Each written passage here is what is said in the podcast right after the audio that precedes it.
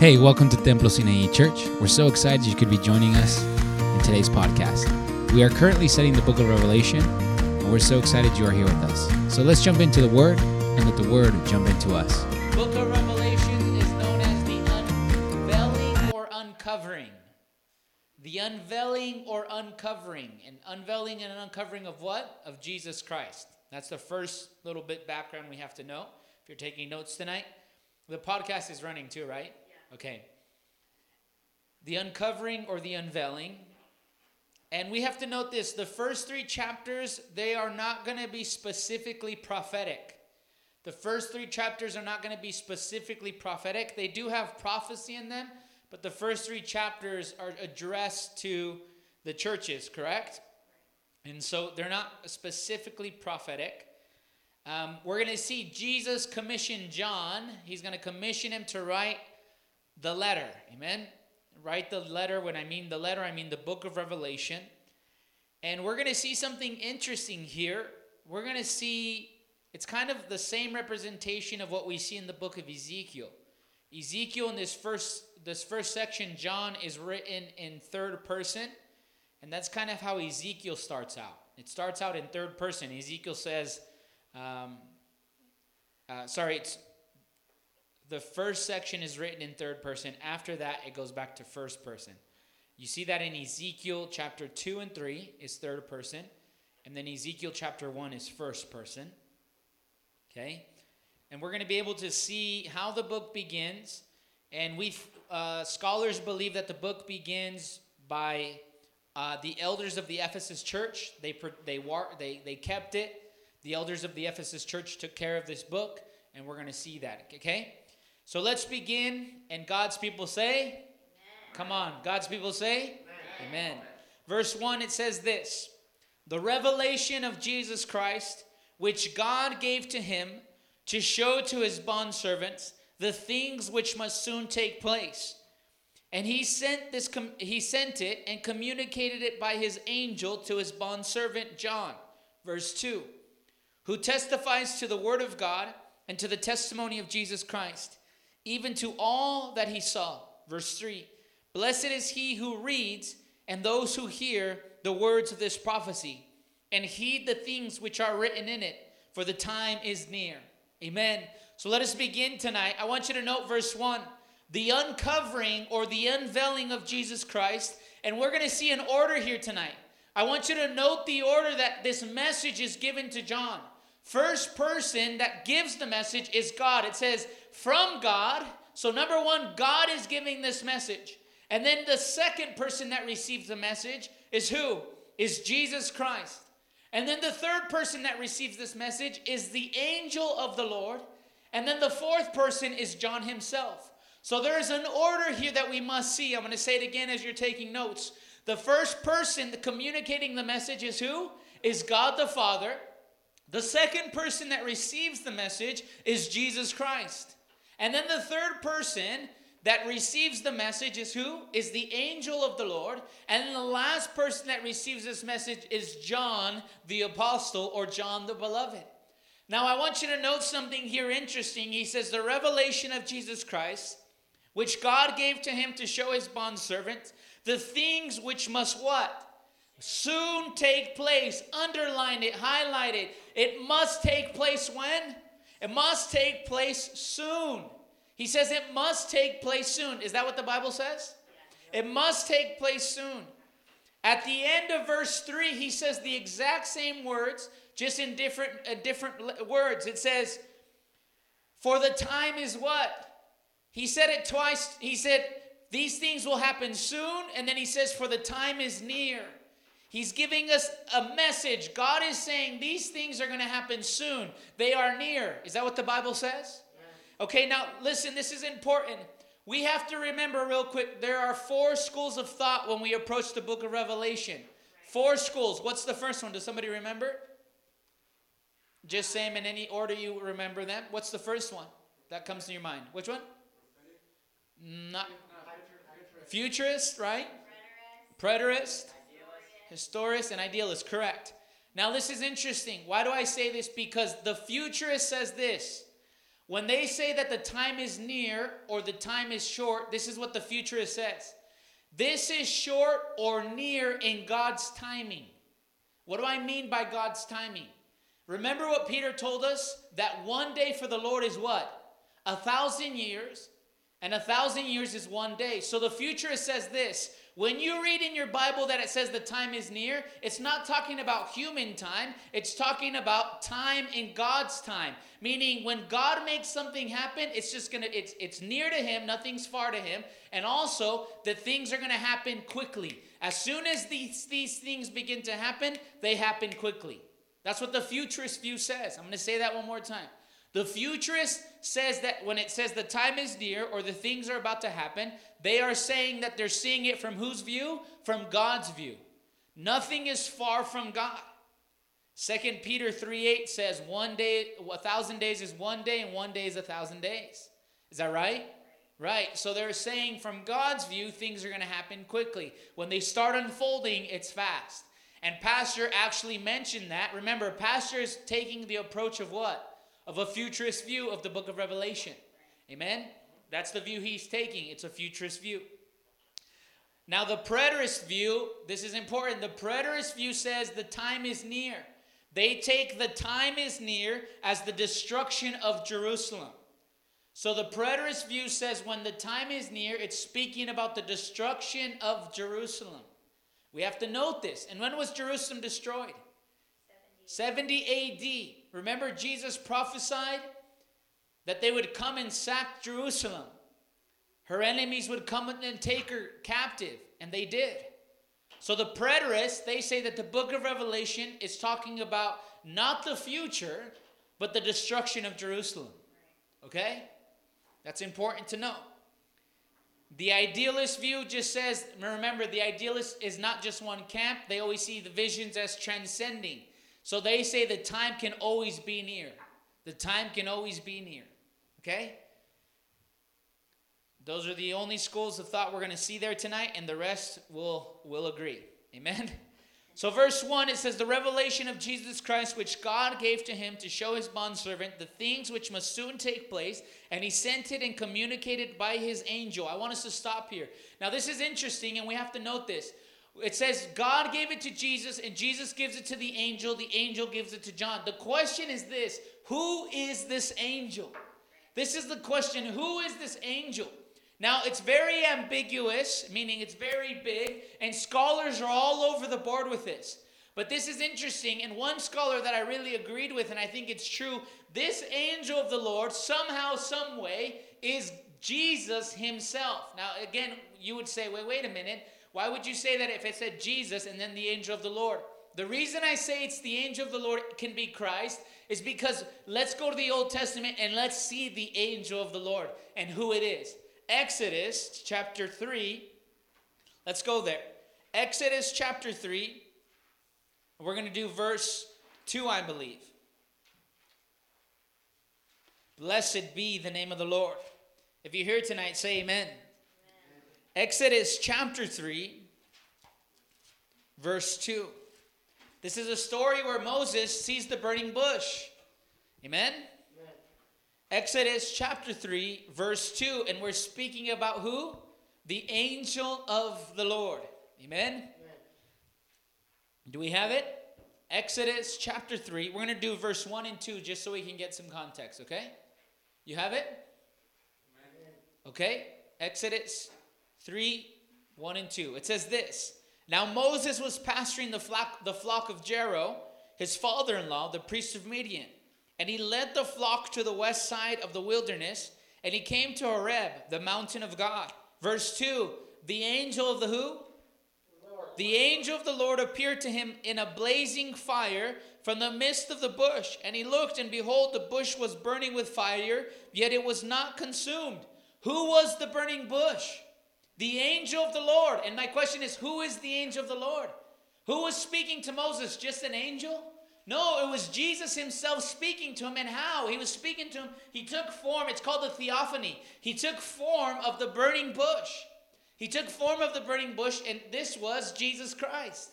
He is the angel of the Lord. Now, back in Revelation, we saw the angel of the Lord receive this message. Who is this angel? Again, I don't know who it is, but it's important that we can connect these passages. Do you guys remember the story where Jacob wrestled with the angel? Raise your hand if anybody remembers that story. Yes, we all do. Jacob wrestled with the angel. What was the angel's name? It was the angel of the Lord who guided Israel through Egypt. The angel of the Lord. Does that make sense? So, who is this angel? Again, I'm not sure who it is, but we can see these passages in the Old Testament and we can see that they refer to Christ in a form of theophany. This is amazing, no? Amen. Let's go back to Revelation chapter 1. God is good, and we say, Amen. Verse 1. The revelation of, am I going good? Not too fast, right? I'm good? Okay. The revelation of Jesus Christ, which God gave to him to show his bond servants the things which must soon take place. And he sent it and he communicated by his angel to his bond servant John. Verse 2 Who testified to the word of God and to the testimony of Jesus Christ, even all that he saw. Now we have two things the testimony of Jesus Christ and the word of God. We have to identify what these things are. Now, the Word of God can be two things. The Word of God can be, it means from God or about God. I'm going to say that again. When it says the Word of God, it's saying this it's either from God or the message is about God. It can be both. So when it says there in verse 2, who testified to the Word of God, what does that mean? The Word of God means this it's either speaking from God or about God. Amen? And then the testimony of Jesus Christ can refer to two things too. It can refer to Jesus giving the message, or it also can refer to the message of the gospel. I'm going to say that again. The testimony of Jesus Christ can refer to Jesus giving the message himself or the message of the gospel. Jesus is the gospel, yes or no? Jesus is that important message. One more time. The word of God can say mean this. It's from God or it's about him. It's a message. Both phrases work. They can go either way. The testimony of Jesus Christ can refer to the gospel message or the message of Christ. Amen. We got it? Amen. Praise God. Now let's read verse 3. He said, Blessed is he who reads. Underline the word read in your Bible. Or if you're taking notes, that's the first word I would write down reads. And those who hear. That's the next word I would write down here. And then hear the words of the prophecy and heed. The next word I would write down is heed. The things which are written in it, for the time is near. Now, listen, listen let's, let's get all this first.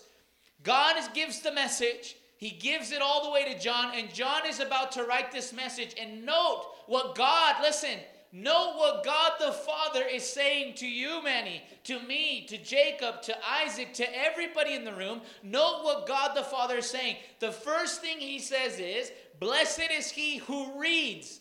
Reads what? Reads this book. Now we have to go back to the first century where John was writing, and this is what he means by this you would come to the church or you would come to the synagogue, and there was a person, a public reader, that would read it out loud. So God is saying this whoever is reading this message out loud, he's blessed. He, that's what we have to understand. So, giving the message, you're blessed because you give the message. You might be sitting there in the audience thinking, well, what about us? Now, the next two parts are your part and my part. The first part corresponds to me because I'm giving the message. Now, the next part corresponds to Andrea, corresponds to Adrian and Isaac, corresponds to Sharon and Jacob, corresponds to me. Listen what he says. The one, blessed is the one who reads, and then the one who what? The one who hears. The one who hears. Now we have to note this. Hears what? Here's the word, here's the testimony of what he was just talking to us. Now, the hearing, this is important. The hearing is speaking about what? It's speaking about obedience, it's speaking about action. I'm going to say that again. When we talk about heeding the word of God, we're speaking about being obedient. we're speaking about heeding the words of God. Now, listen, this is important. When we heed something from God, meaning when we take it in, that requires what? That requires action. I'm going to say that again. When we heed things from the Lord, meaning we hear things, what comes next is our action. So we see, we hear it, and then we heed it. And when we heed it, this means we obey His words, we obey His commands, we do as He says. This heeding and this hearing is a call to the entire congregation, not just to Damien. This is a call to Blanca. This is a call to Lupita.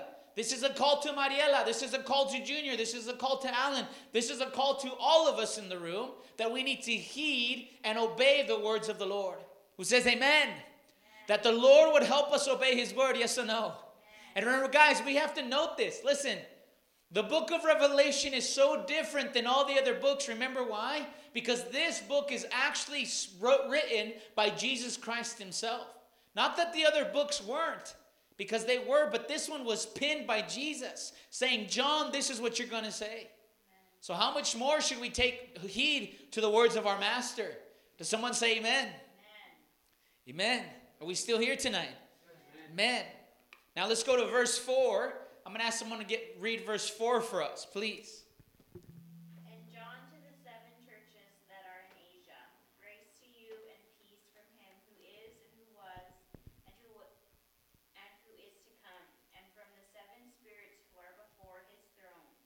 And verse 5. And from Jesus Christ, the faithful witness, the firstborn of the dead, and the ruler of the kings of the earth, to him who loves us and released us from our sins by his blood. Now let's stop here. John says, John to who? To the seven churches. We need to identify who is his audience. Who is John's audience? Who's he writing to? Is he writing to Templo Sinaí? No, he's writing to the seven churches, and you have to note that. We have to write that in. He's writing to the seven churches that are in Asia. They would have been in Turkey. Okay? Now I want you to note how he starts the epistle, meaning the letter. He says, Grace and peace to you from who? From him who is, who was, and who is to come, and from the seven spirits who are before the throne, and from Jesus Christ. This is what's amazing about the book of Revelation. Every other letter that you read in the New Testament, you see greetings from the Father, or you see greetings from Jesus, or you see greetings from the Spirit. Never do you see greeting from the Trinity. But this is the first letter where you see greetings from the Trinity, greetings from the Father, greetings from the Son, greetings from the Spirit. And I say the same thing to us tonight greetings from the Father, greetings from the Son, and greetings from the Holy Spirit. Blessed be the name of the Lord. Amen. Blessed be his name. So we see this greeting, we see the whole Trinity here. Now, notice what he says about the Father. He says, from him who is, who was, and who who is to come. Now this is amazing. Who is, who was, and who is to come. Now go with me to Exodus. Exodus chapter 3, verse 14. We have to get this down who our God is and how awesome and glorious He is. Who says amen? Exodus chapter 13, verse or sorry, Exodus chapter 3, verse 14. sorry, I got stuck there. Exodus chapter 3, verse 14. Remember, we're talking about the one who was, who is, and who is to come, the Father. Go to Exodus chapter 13, or chapter 3, verse 14. Do you have it? It's okay. A couple more amens. Exodus 3:14 it says this. God speaking to Moses, watch what he says. God said to Moses, I am who I am. And he said, Thus you shall say to Israel, I am has sent you. Now, why did I take you here? You know why I took you here? Because in Hebrew, this is so amazing. In Hebrew, when we read I am that I am, it should be translated like this I am he who is. Listen to what I just said. It, we read it, I am who I am. We're like, that's amazing. But in Hebrew, it would read like this I am who is. We read in Revelation, this is who he is, who is, who was, and who is to come. This is who our God the Father is. Amen. He is the is to come. Blessed be the name of the Lord. Now go back to Revelation chapter 4 chapter 1 verse 4. If you hear say amen. amen. It says this, John to the seven churches that are in Asia, grace to you and peace from him who is, who was and who is to come. It should be saying I am who he is. This is who God is. Amen. And then he lets us know from who else? From the seven spirits who are before the throne of God. Now it's Holy Spirit's turn. Can you say it's Holy Spirit's turn with me? It's Holy Spirit's turn. Now I want you to know something here. Who are these seven spirits? What are they? Now in the book of Revelation, we're going to see four to five times this terminology, the seven spirits. I'm going to say that again. When you read the book of Revelation, you will see at least four to five times the terminology, the seven spirits. Now, this is interesting. Go with me to the book of Isaiah. Isaiah chapter 11, verse 2. This is where we see these seven spirits before the Lord. And this is very ambiguous. That's just being honest. It's very ambiguous because there's a lot of scholars that say a lot of things about it.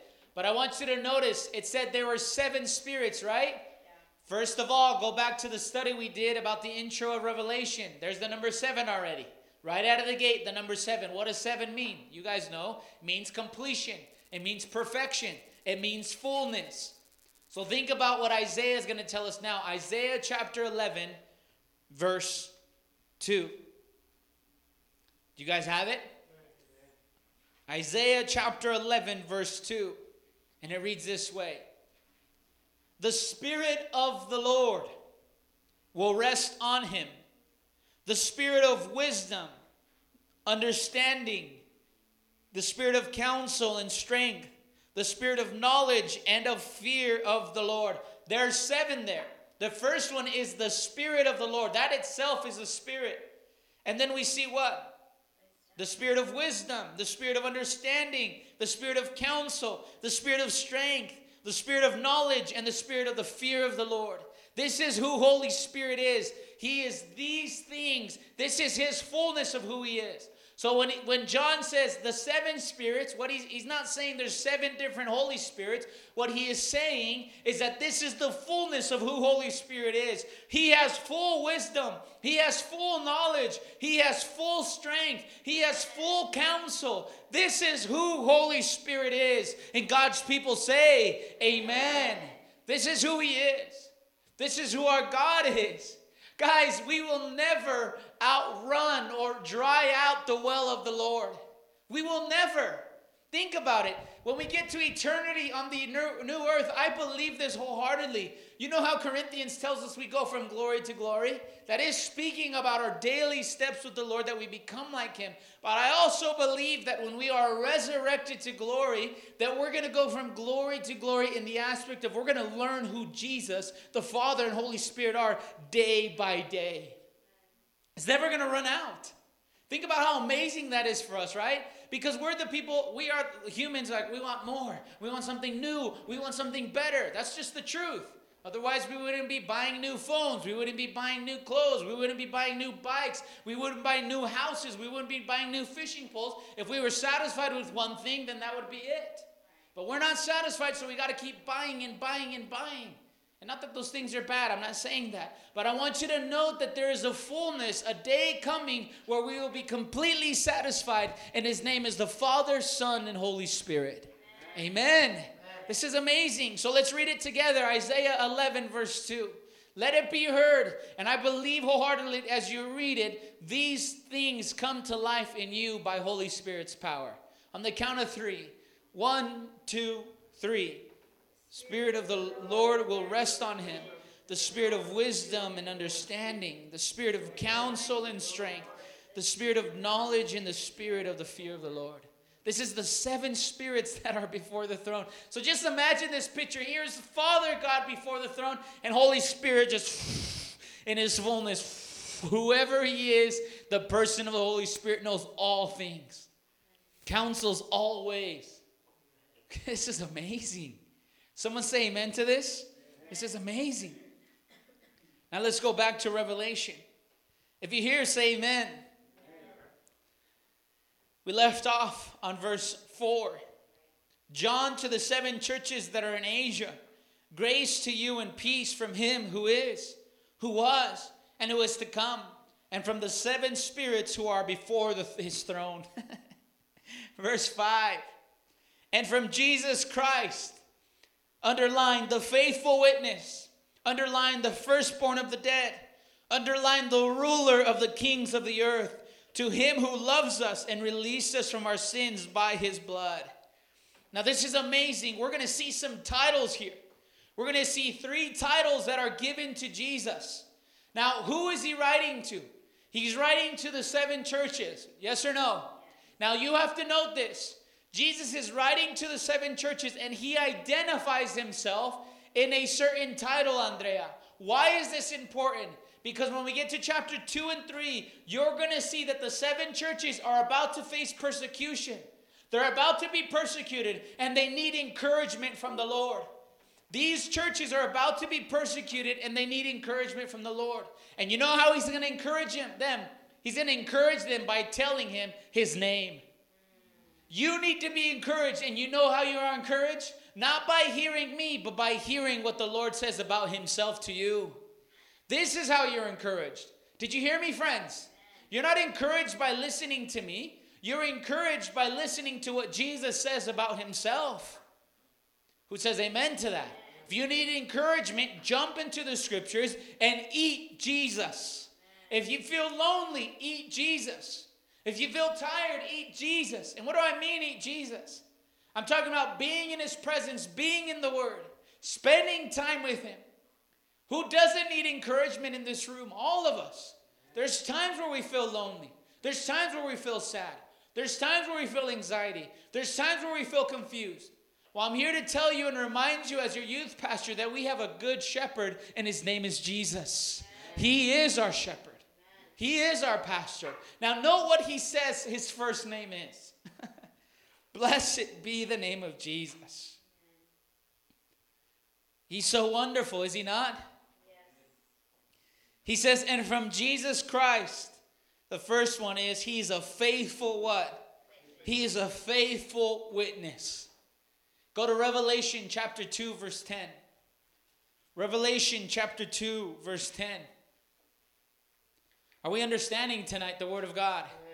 Revelation chapter 2, verse 10. Do we have it?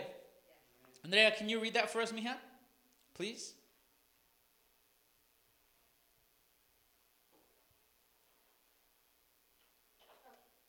Um, do not be afraid of what you are about to suffer. I tell you, the devil will put some of you, some of you in prison to test you, and you will suffer persecution for ten days. Be faithful even to the point of death, and I will give you life as your victor, as your victor's um, crown. Notice what he tells the church of Smyrna. Satan is about to put some of you in prison. You're about to be persecuted and suffer. For how many days? For 10 days. When we get there, do we take those literal or those symbolic? We'll get there. now listen, he says you're about to suffer. But be faithful till when? Unto death. What? Jesus, and you're not going to rescue us? No, be faithful till death. And again, this suffering message is so hard for you and me to grasp because we're comfortable. Our, like Pastor said, our biggest suffering is what? Is that when we go to Burger King, we don't get uh, carne in our hamburger. And we're like, ah, we're suffering. That's the truth. We don't know what suffering is. But he's telling these guys, prepare yourself to suffer. First Timothy chapter 6, verse 13. And we'll connect all this, I promise. First Timothy chapter 6, verse 13. This comes to mind as well as what Paul tells Timothy. 1 Timothy chapter 6 verse 13.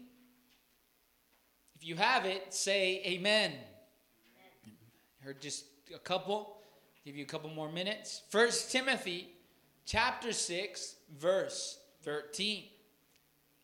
He says this, this is Paul speaking to Timothy, and he says, I charge you in the presence of God, who gives life to all things, and to Christ Jesus, who testified the good confession before Pontius Pilate. Why do I take you here? Because Jesus was faithful unto death, wasn't he? He was before Pilate, and Pilate said, Hey, dude, we're going to kill you. Was Jesus shaking in his boots?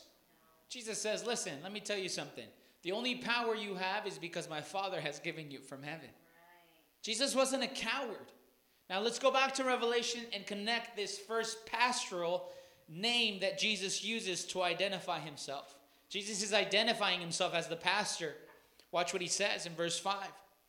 And from Jesus Christ, the faithful witness, the firstborn of the dead and the ruler of the king of the earth. Let's focus on this faithful witness. Again, we're speaking to the churches, the seven churches, right? When Jesus is saying this to them, listen, be faithful unto death. Why? Because Jesus was faithful unto death. Jesus is telling the churches, and he's this first message he's saying is, Hey Manny, hey Junior, hey Jacob, hey Damien, hey Lupita, you guys can be faithful unto death. Why? Because he was faithful unto death. Amen. We can be faithful unto death. Why? Because the Lord was faithful unto death. This is the first message. This is how he identifies himself. Hey, I was faithful. I was faithful unto death. And he's calling us into that too. We can be faithful because the Lord was faithful. Does someone say amen to that? We can be faithful because the Lord was faithful. You can be faithful because God was faithful. Christ was faithful. Isn't this amazing? So we shouldn't think it's strange to die. We should be faithful. Now, this is interesting. Listen, this idea of witness, this is important. There's three terms, and I just want you to write them down real quick. The first term is lapse. L A P S E. I'm going to say that again lapse. L A P S E. And then you have the next person is a confessor. Confessor. C O N F E S S O R. And the last one is a martyr. Martyr. Okay? So you have a lapse, you have a confessor, and you have a martyr. Now, listen, we all know what a martyr is. A martyr is a person that dies for their testimony. The apostles, the beginning church, even Christians now, they become martyrs. Why? Because they die for the testimony of Jesus Christ, right? Now, this is interesting. Listen, a confessor, a confessor was a person that escaped death. A confessor was a person who escaped death. So, who was a confessor? John. John the Beloved. Why? Because Tradition tells us that they try to put John in oil to burn him. And guess what? This is what's amazing. They tell us supernaturally that when they threw John into the oil, it's burning and bubbling. John got in the oil and nothing happened to him.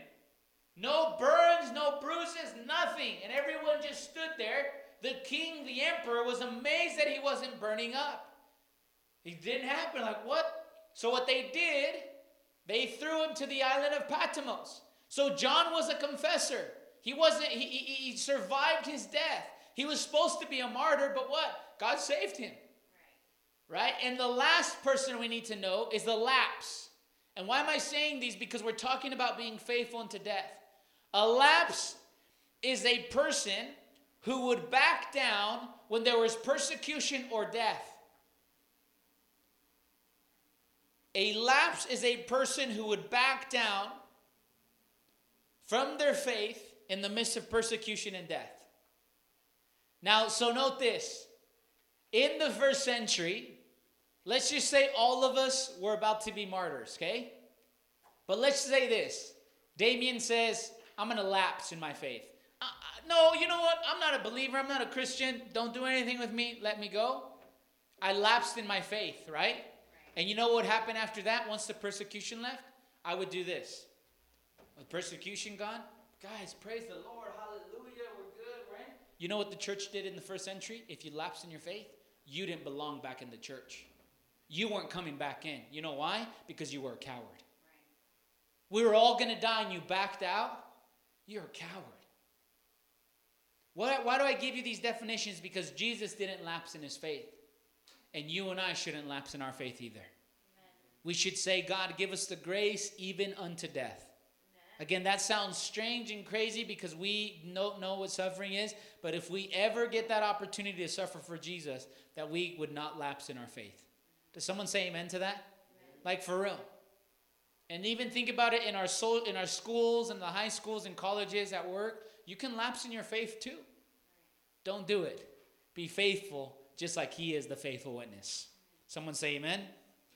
Let's go back to John, verse four, or Revelation one, verse four. it says, "John to the seven churches who are in Asia." Grace to you and peace from him who is, who was, who is to come, and from the seven spirits who are before the throne and from Jesus Christ, the faithful witness. His first name is faithful witness. What's his second name? The firstborn of the dead. Let's go to Colossians chapter 1, verse 8. Colossians chapter 1, verse 8. Colossians 1, verse, sorry, Colossians 1, 18.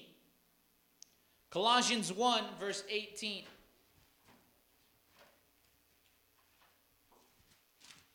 We have it? Colossians 1, verse 18. We're speaking about the firstborn of the dead.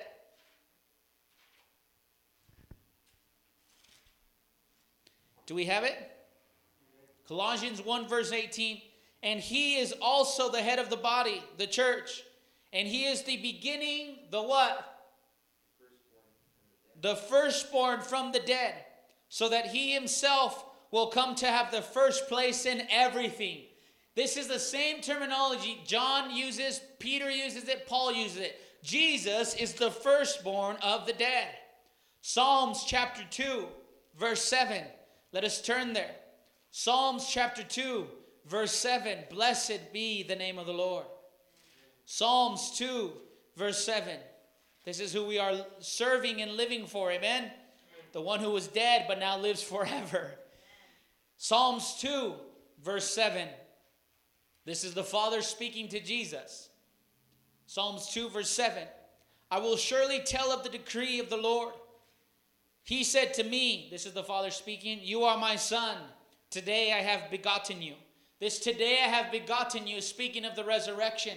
Listen, I've made you rise from the dead. And watch in verse 8 what he says Ask me, and I will give you surely the nations of your inheritance, and, ver- and every and very ends of the earth all your possessions.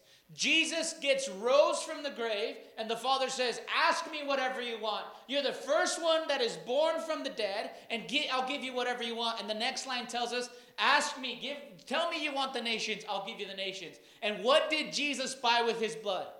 The nations. What did Jesus purchase with his blood? The nations. So Paul tells us he's the first one from the dead. Why? So he can have first place in all things. And then Psalms, the Father and the Son are having this conversation. You are dead, you are alive, I'll give you the nations. Hallelujah. Let's go to Acts chapter 13. We read this at Friendship Group. Acts 13, verse 13.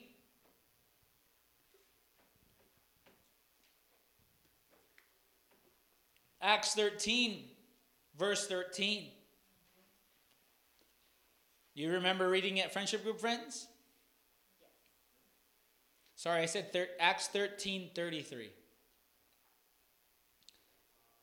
Sorry, Acts 13, verse 33. It says this that God has fulfilled this promise to our children in that He raised Jesus, as it is also written in the second Psalms. You are my son, and today I have begotten you. Notice what he just did there. He says he's speaking about Psalms chapter 2, which we just read, speaking about the resurrection of the dead. Why am I showing you these passages? The reason I'm showing you these passages is because Jesus was the first one born from the dead. He's the first one born from the dead. Go to 1 Corinthians chapter 15. We should know this 1 Corinthians 15 because it speaks about the resurrection. Amen. 1 Corinthians chapter 15 verse 20. 1 Corinthians chapter 15, verse 20. We have it. 1 Corinthians chapter 15, verse 20. We have it? It says, But now Christ has been raised from the what? From the dead, the first fruits of those who are asleep. Now jump to verse 23. But each in his own order. Christ is the first fruits. After that, those who are at Christ at his coming. Notice this Christ is the first fruits. He's the first one that came out of the grave. He's the resurrection. And then it says something, Paul says something there. And then those who belong to him, they're coming with him. Right. Praise the Lord for that. Amen. Now, watch this. Go back and let's connect all those verses now that we've read about him being the first fruits, him being the first one from the grave, him having all these, these things. Verse 5 And Jesus Christ, the faithful witness. The second one is the firstborn of the dead. Now, listen, this is interesting. Jesus came out of the grave, and just like he came out of the grave, you and I will also come out of the grave. Who says amen to that? Now, note this. Why is Jesus saying this? Because the churches are about to be persecuted, the churches are about to suffer. So, some of them will die. And because they will die, they're thinking this, just like us normal humans. I'm going to die, then what's going to happen to me? Jesus dies and he says, Father, I trust you. Father, let your will be done. Didn't he say that in the garden? So then they kill him.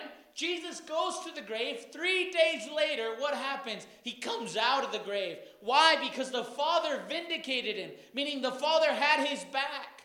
And just like the Father had his back, Jesus is telling him, Listen, I was the first one born of the dead. Churches, remember, I died and I rose again. You'll die, but you'll rise again too. Who says amen to that? Come on, say amen to that. This is the truth. And we need to note this. Guys, we will die, but we will rise again. We will die, but we will rise again. Why? Because he died first. Isn't this amazing? He is. He is the firstborn of the dead. Who says amen to this? Now, watch the third title he uses for himself. He is the ruler of what?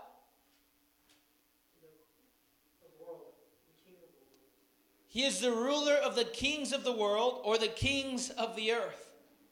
Now, this is interesting, right? When you are suffering, when I am suffering, what's the question we have for God? Why are you letting this happen? Why is this going on? And you know what that why actually is saying without it saying? You're saying, God, are you still in control? Every time you say why, what you're saying is saying, God, are you still in control? Notice what Jesus said about himself I'm the faithful witness. I was born and I'm alive. And the third one on day I should make us shake before his presence. He says, What? I'm the ruler of the kings of the earth. What was the kings of the earth doing to the church? The kings of the earth were plotting against the church. The kings of the earth were the ones persecuting the church. The kings of the earth were the ones throwing the Christians into the lion's den. And they're saying, "Wh- why, why the king? Why are the ruler of the kings of the earth? Jesus is saying this. Don't forget, church, that I'm in control of even those earthly rulers. Don't forget that I'm in charge of all things. Don't forget that I am the ruler of all things. And if there was ever an hour, friends, listen to the voice of the Holy Spirit. Our King is in charge of all things. Come on, someone's got to say amen to that. Our God is in charge of all things. He's in charge of all things. He is the ruler of the earth. So think about the situation you find yourself in tonight. You must remind yourself that He is the ruler of the kings of the earth. The rulers of the earth might persecute them. However, Jesus is high and mighty and above them. Isn't that amazing? So, why are they persecuting us? I don't know. But one thing I do know is that Jesus is in charge. Think about what we're living right now. Everyone's panicking, all these things are happening. Let us remember Jesus is in charge. If a famine comes to our lives, to the United States of America, Jesus is in charge. If we lose something, Jesus is in charge. If we lose our jobs, Jesus is in charge. I don't know how many of you believe it, but tonight I decide to believe that Jesus is in charge. Give God a round of applause tonight. Come on, give it to Him. Give it to Him. Give it to the Lord. Jesus is in charge. Somebody believe that tonight. Verse 5 And from Jesus Christ, the faithful witness, the firstborn of the dead, the ruler of the kings of earth. And then he says, To him who loves us and released us from our sins by his blood. Now, this is interesting. Why? Because this idea of releasing us, it should take us back to the Old Testament. Why? It should take us back to the Old Testament about the Passover. Israel was in Egypt, and how did they become free? How did they leave Egypt? They left when the blood of the lamb was speared on the door. The angel of the Lord, the angel of the Lord came, killed the first the first kids that didn't have the blood. And what happened to Egypt? What did Pharaoh say? You can go. Get out of here. Did they leave? Yes. And how were they set free? They were set free by the blood of the lamb. It says here, you have been released by the blood of the lamb. This picture that John is telling you, he's taking you back all the way to the Exodus. He's taking you back all the way to the beginning. He's saying, Hey, remember, church, that we've been set free by the blood of the Lamb. Now, note this the blood of the Lamb in the Old Testament set them free, right? From what? From Egypt. Now, the blood of the Lamb in the New Covenant sets you free from what? From your sins. Jesus is our second Exodus. His blood, what he did on the cross, he is the second Exodus. The Exodus was just a picture of what? Of what was coming.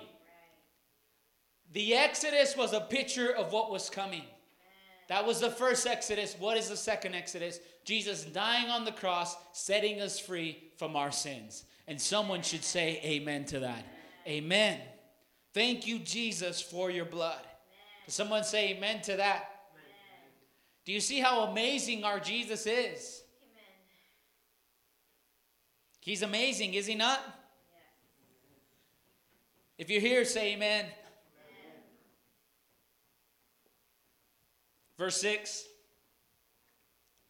And he has made us to be, I would underline kingdom, I would underline priest, to his God and Father, and to him be the glory and the dominion forever and ever. Amen. Amen. What has God made us? What does John say?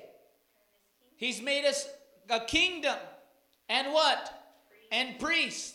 Exodus chapter 19. Exodus chapter 19. This is an amazing passage that John just said of us, but not John, God Himself. Exodus 19, verse 5 and 6. This is God speaking to them at Mount uh, Moses at Mount Sinai for the first time. Now this is interesting and very very powerful. Exodus 19 verse 5 and 6. Let's actually start on verse 1 so we can get more context, okay? If you have it say amen. Amen. amen. Exodus 19 1 through 1 through 6. And the third month after the sons of Israel had gone out of the land of Egypt, on that very day they came into the wilderness of Sinai. When they set out for Rephidim, they came out of the wilderness of Sinai, camped in the wilderness, and there Israel camped in front of the mountain. Moses went up to God, and the Lord God called him from the mountain, saying, Thus you shall say to the house of Jacob, thus to the house of Israel. This is him speaking to Israel, verse 4. You yourselves have seen what I did to the Egyptians and how I bore you on eagle's wings and brought you out to myself. Stop here in verse 4. I don't know if you've read all of Revelation, but remember there's a part where the eagle's wings protect somebody in the book of Revelation. Just remember that. Eagle's wings protected somebody in the book of Revelation. Right here, eagle's wings protect Israel. Verse 5. Now then, if you indeed obey my voice, verse 5, focus. Now then, if you indeed obey my voice, if you obey my voice, Israel, if you obey my voice, and keep my covenant, then you shall be my own possession among all the peoples, for all the earth is mine. And you shall be a what? You should be a kingdom of priests, a holy nation. Thus are the words that you shall speak to the sons of Israel. God told Moses, Tell Israel, if they obey my voice and keep my commandment, they will be my kingdom and they will be my priests. You get to the new covenant, God says, You, you are the kingdom and you are the priest. But you know what's interesting? That if still carries over to the new covenant.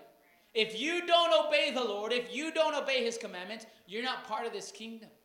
You're not part of the priest. Amen. Go to First Peter. Blessed be the name of the Lord. We love God. Amen. First Peter. Are we understanding tonight, friends? Amen. First Peter, chapter 1, or, or chapter 2, verse 9 and 10. Actually, let's start on verse 5.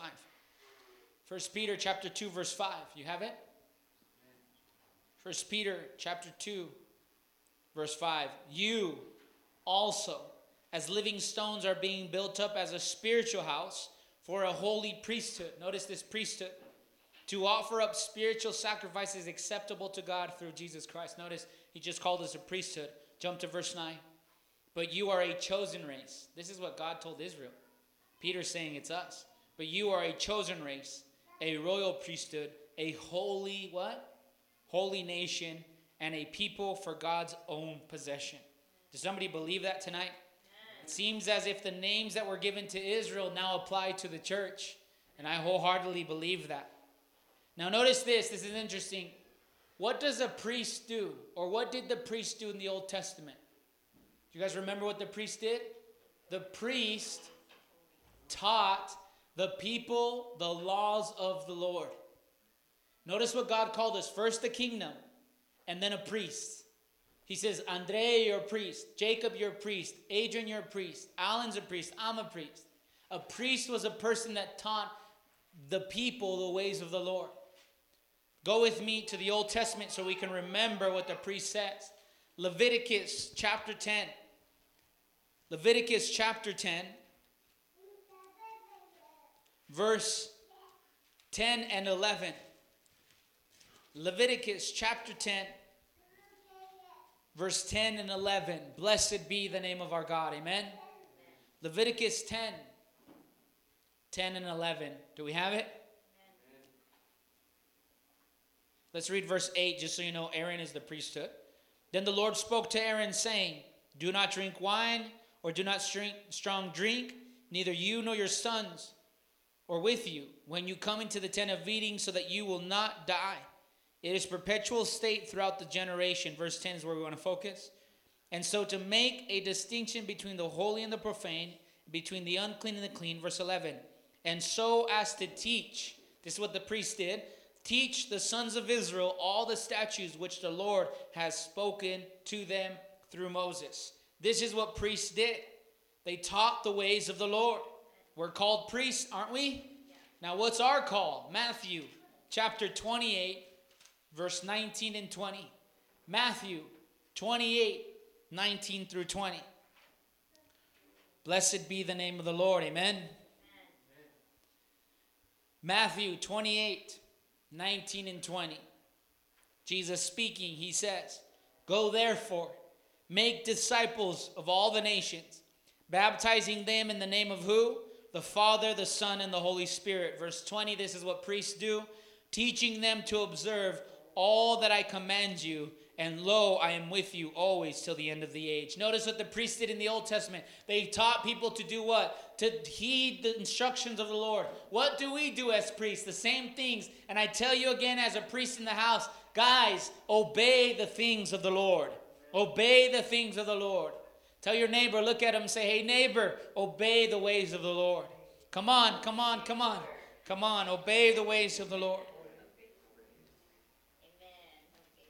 Romans chapter 15, verse 16. We're speaking about being a kingdom and being priest, yes or no? Let's see what we do as priests in the new covenant. Romans chapter 15, verse 16.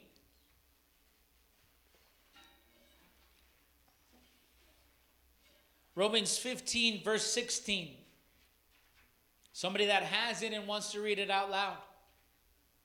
To be a good minister of Christ Jesus to the Gentiles, ministering as a priest the gospel of God, so that my offering of the Gentiles may become acceptable, sanctified by the Holy Spirit. This is what we're talking about as priests, right?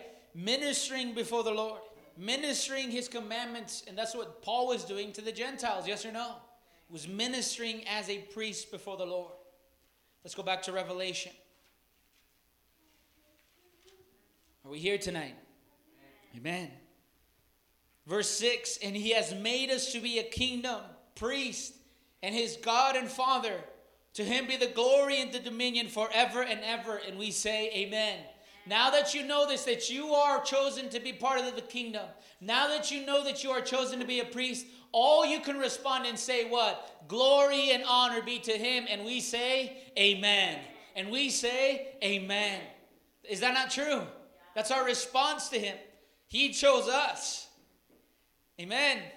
Verse 7 Behold, he is coming quickly with the clouds, and every eye will see him, even those who pierced him, and all the tribes of the earth will mourn over him. So it is to be so. Amen. Now, notice this, and we're going to go back to those four schools.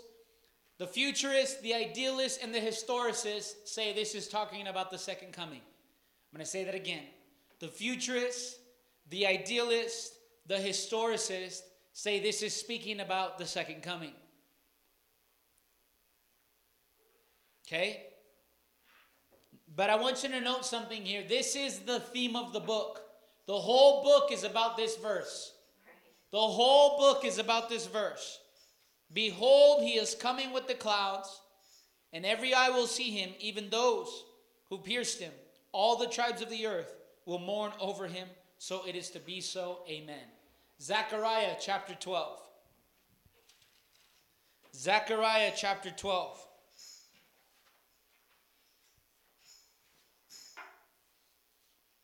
Verse 10.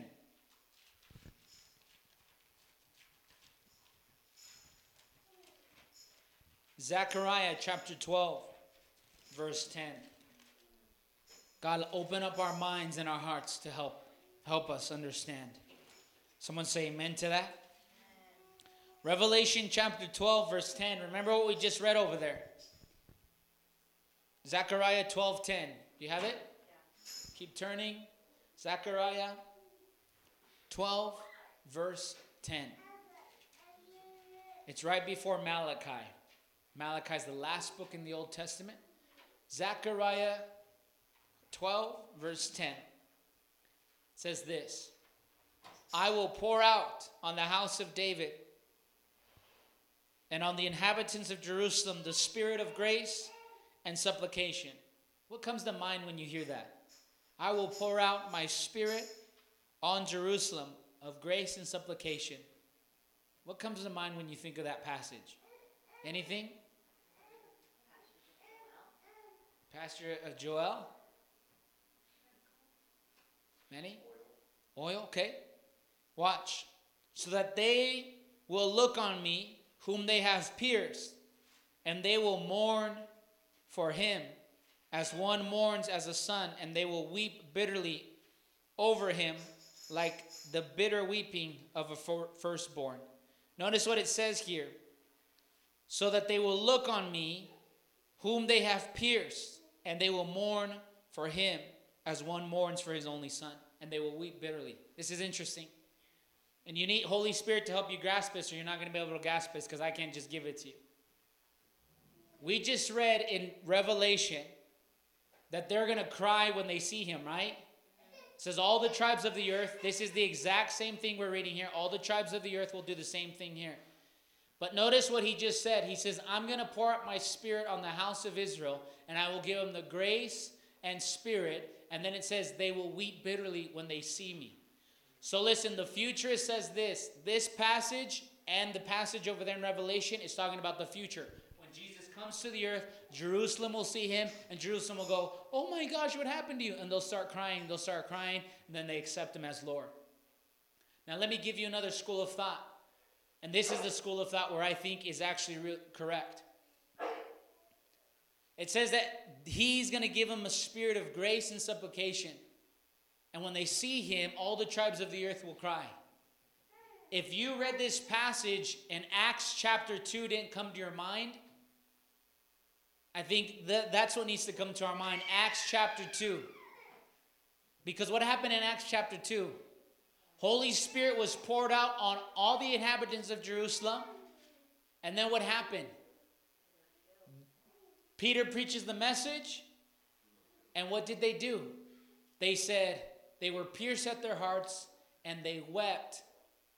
Why? Because he says, remember what Peter says? You guys crucified him, you guys killed him. And they says they were pierced in their hearts and they said, What? What shall we do? What shall we do? All the tribes of the earth. Now note this.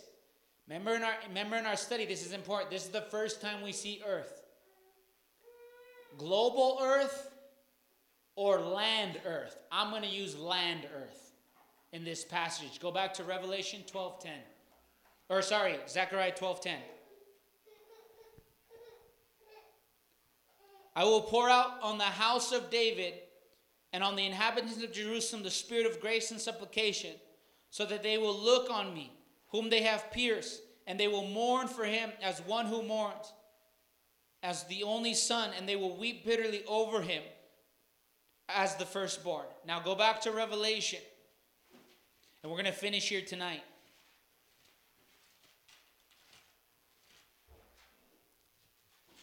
Verse 7 Behold, he is coming with the clouds, and every eye will see him, even those who pierced him, and all the tribes of the earth. I'm changing that word earth to land, and you already know why. Land is the same Gaia, right? It says, Everybody from the land, when they see him, they will weep. Well, what land? Everyone from Jerusalem. They would weep now, did they see Jesus literally? No. When they heard the message, they saw Jesus and they wept. Now, this is important because when we talk, when we did, this is why we did the introduction. When we talk about the coming of the Lord, the second coming, what do we see? Go, you tell me. Fire. Fire. What else? New heavens. What? New earth. What else? Judgment. Right? And it all happens in the day, right? Here it says, Behold, he's coming on the clouds. We don't see angels, we don't see new earth, we don't see new heaven, we don't see judgment, we don't see any of that. I'm not taking a futuristic approach here. I'm taking a preterist approach. And what do I mean a preterist approach? Is that the book of Revelation is not talking about the future. The book of Revelations is talking about the destruction of Jerusalem. God is telling Jerusalem, I'm coming to you and I'm going to judge you. Why was he going to judge her? Because they crucified the Son. And when we read these stories, you're going to see how Babylon the Great, Jerusalem has fallen. And this is why those two introductions were so important because then you can grasp it.